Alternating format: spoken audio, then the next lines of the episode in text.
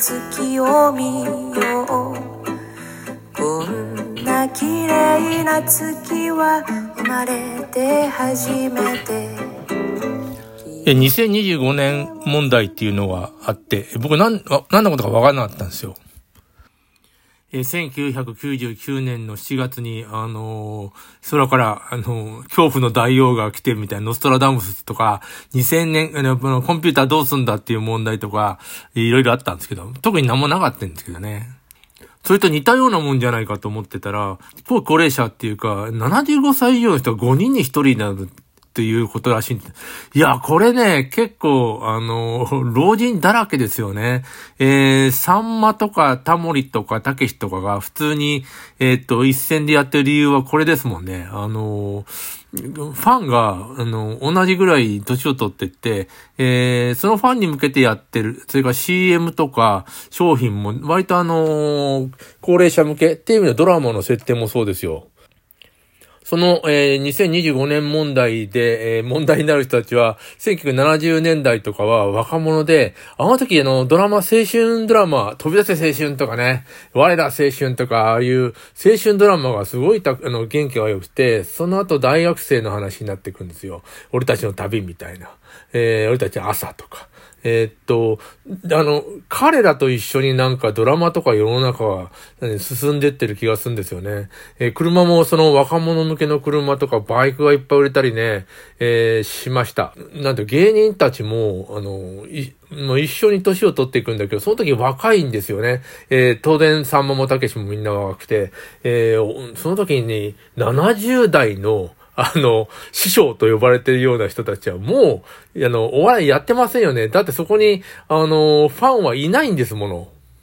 歌もフォークが流行り、えー、っと、学生運動が流行り、あの人たちがみんな、あの、2025年におじいちゃんになった。大変なことなんだろうか。えっと、ただ人数の大きさ、あの、多い人間が上に上がってった。えー、下がったらまたあの若者文化になるんだろうと思うんですよ。誰か言ってましたよね。えー、心配しなくて大丈夫ってのは、予算が今、高齢者にあの予算を今振ってるけども、あの人いなくなるから、今度はもう若い人たちに、えー、税金とか予算をあの使うようになると、そこがまた増える、そういうものだって言ってまして、僕も結構そう思ってて共感しましたね。誰だっけ？経済評論家ですよね。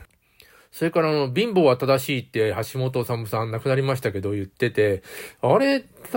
そうなんですよ。あの、どんどん人数が増え、お金持ちになっていくと、持続可能な、あの、世の中が無理で、それを、SDGs ちゃんとやろうとしたらきっと少子化なんですよね。要するにもう貧乏は正しいっていう橋本治とかには共感するけど、いや貧乏はやっぱしんどいのはしんどいんだよな。